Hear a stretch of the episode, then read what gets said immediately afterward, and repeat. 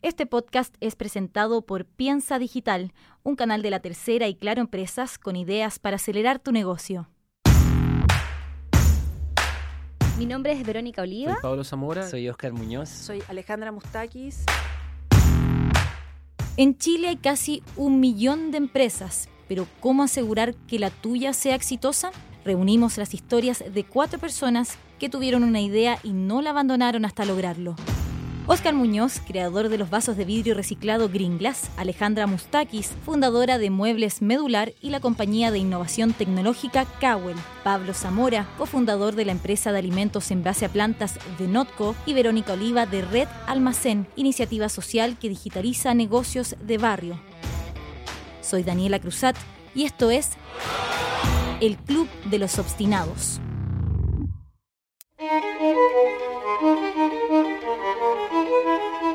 Nunca haría un negocio sin socios. Así de importantes son los equipos para Alejandra Mustakis. Es por eso que para partir medular su empresa de muebles se asoció a un amigo de la universidad. Ah, es súper difícil emprender, tiene días súper complejos y tus socios tienen el mismo interés del tipo que puedes llamar 100 veces al día, estar hablando lo mismo, tiene el mismo interés que tú en que algo funcione. Es súper bueno estar acompañado y por lo mismo obviamente hay un buen socio. Lo primero es como que tengan valores similares. Yo creo que lo que más uno se podría equivocar en un socio es tener socios que realmente no tengan los mismos valores o, o la misma idea del sueño o de por qué se está haciendo las cosas y con, con qué en el fondo, con todo lo que se hace y el cariño que se le pone al socio, porque es como casarse, o sea, tener un socio es como firmar una sociedad con alguien que uno se casa y que va a tener que tomar decisiones en conjunto y no siempre estar de acuerdo y por lo tanto conocerse lo suficiente para también ir cediendo cada uno para que nos sintamos todos cómodos. Lo segundo, feliz que creo que hay que tener un socio es que se complemente, o sea, que tu socio tenga activos de, de cosas que sabe, digamos, o sea, de, donde tiene fortalezas, en el fondo tú tengas otras fortalezas y por lo mismo eso le agrega muchísimo valor a la compañía. Y una vez que la asociación está hecha, se vuelve importante tener un equipo completo que comparta las motivaciones y sueños de sus fundadores, y ese ha sido uno de los aciertos de Notco. Yo creo que cada una de las personas que han llegado de todas partes, que han dejado las mejores posiciones de su, probablemente lo hubieran tenido en su vida y se deben mudar a Aquilín en Santiago, es por un propósito. Entonces, ensamblar un equipo que tenga propósito es muy importante. Lograr que entrara gente que realmente quiere cambiar una industria, hay gente que tiene motivaciones personales y tiene una convicción de trabajar en Notco. Que trabaja Notco porque quiere, no trabaja en Notco porque la opción de que si se cambia Notco se cambia a otra empresa, porque comparten el sueño con, con los fundadores de la compañía. Saber quiénes son las personas indicadas para cada equipo? Para Oscar Muñoz en Gringlas, el proceso ha sido un ensayo y error. Hoy día trabajo con 43 personas más o menos y um, hay veces que es muy obvio elegir a alguien bueno y hay veces que no. Hay veces que solo te, te vas a equivocar nomás y, y nadie es perfecto para chuntarles. Verónica Oliva ha ido aprendiendo a contratar personas que puedan simplificar los problemas difíciles. Fuimos armando equipos de acuerdo a la necesidad.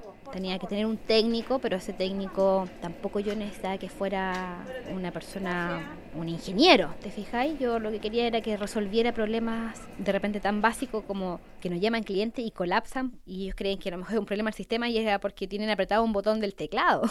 Entonces la solución tiene que ser más simple. Yo no quiero a esa persona que diga, no, métete a este programa y, y configura tal cosa porque él no me va a entender. Entonces yo, por ejemplo, esa persona desde el área técnica tenía que ser una persona muy simple que supiera resolver problemas cotidianos y con un lenguaje acorde a las personas que estamos trabajando. Y eso es lo que más me enfoco.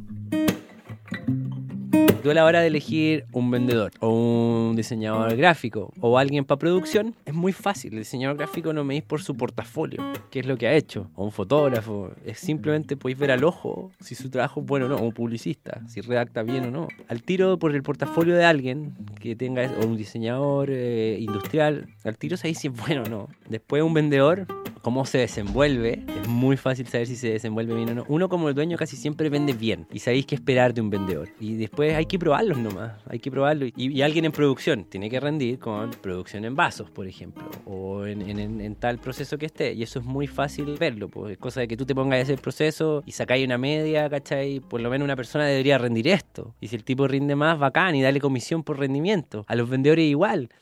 Los incentivos son una fórmula conocida para motivar a los empleados. En el caso de Notco, los han resuelto a través de activos. Muchas de las acciones de, la compañía se van a los empleados más destacados. Cuando tú quieres negociar con alguien, hay un paquete accionario que va ahí, que son acciones que no valen nada. O sea, si te puedo pasar a ti, día, Daniela, un trillón de acciones, ese trillón de acciones valen cero, porque son nominales, son acciones proyectivas cuando esta compañía, esa acción se revaloriza. Y para que esas acciones suban de precio, Notco se ha enfocado en llevar a sus fábricas a las personas que los pueden transformar en lo que quieren ser. Nosotros queremos convertir en un Nestlé. Para poder convertir en un Nestlé 2.0, tenemos que estar en todas partes y en todas las categorías. Entonces, el plan de Notco recién, recién está comenzando.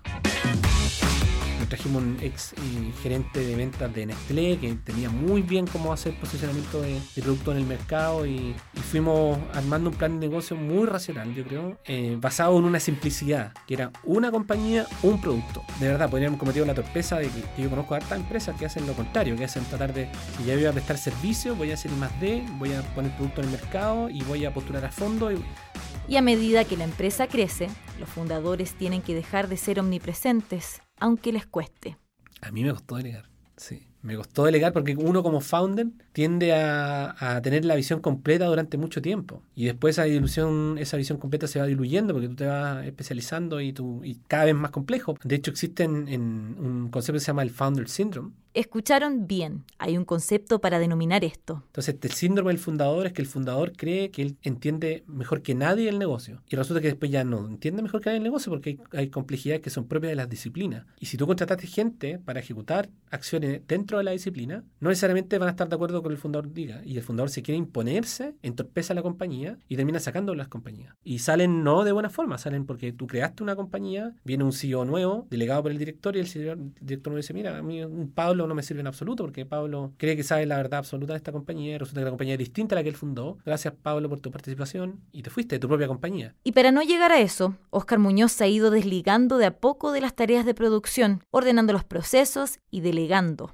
Entonces ya irse saliendo, idealmente ya hace dos, tres años que trato de venir saliéndome de toda la operación, pero sigo muy metido, pero ya no, yo no toco un vaso, ya no toco botella, ya no toco caja, ya no hago nada de eso, estoy más metido en las ventas. Pero sí, hoy día estamos haciendo algo que, que es súper importante, que es hacer un mapa de procesos de tener todos los procesos mapeados. ¿Quiénes son todas las personas que trabajan en esos procesos? ¿Quién es el encargado responsable de cada proceso? Vaya armando un organigrama y después lo, lo que más queda definir es el manual de procesos, qué se espera de cada proceso, ¿cierto? KPIs, qué se espera de cada proceso y cómo interactúan los procesos el uno con el otro. Y ahí por fin ver los resultados concretos de lo que se ha creado. Y ahí ya podéis cumplir el sueño de, weón, ser un, un empresario que no te absorba tu negocio. Porque ya la primera fase siempre es como ¡ah! crear el producto, financiar, vender. De ahí ya viene el orden y de ahí tratáis de escalar. Pero es súper peludo tratar de escalar si no tenía una estructura.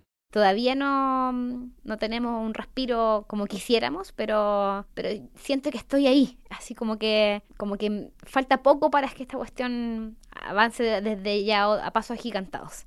Que es lo que me tiene más, más tranquila, porque en verdad hoy día eh, hemos recibido varias propuestas. En mi foco es enfocarme a escalar y llegar más allá, a mucho más negocio rápidamente, que nos va a permitir también hacer otras cosas. Y eso es lo que estamos trabajando hoy día. No, en respirar no, no, no. Es la, soy categoría, no podemos respirar. No podemos respirar porque no nos podemos dormir en sentirnos que estamos en un espacio de comodidad y que tenemos algo ganado. Yo creo que no he hecho nada respecto a lo que debería hacer. Eh, la gente dice, hoy felicitaciones por el éxito. Sin éxito de nada, si no hemos hecho nada. Lo único que hemos hecho es lanzar dos productos, pero tenemos desafíos en todas partes. Esto fue El Club de los Obstinados. Encuentra este y otros capítulos en Spotify, Google Podcast, Apple Podcast y en Piensa Digital, el canal de negocios de la tercera y Claro Empresas.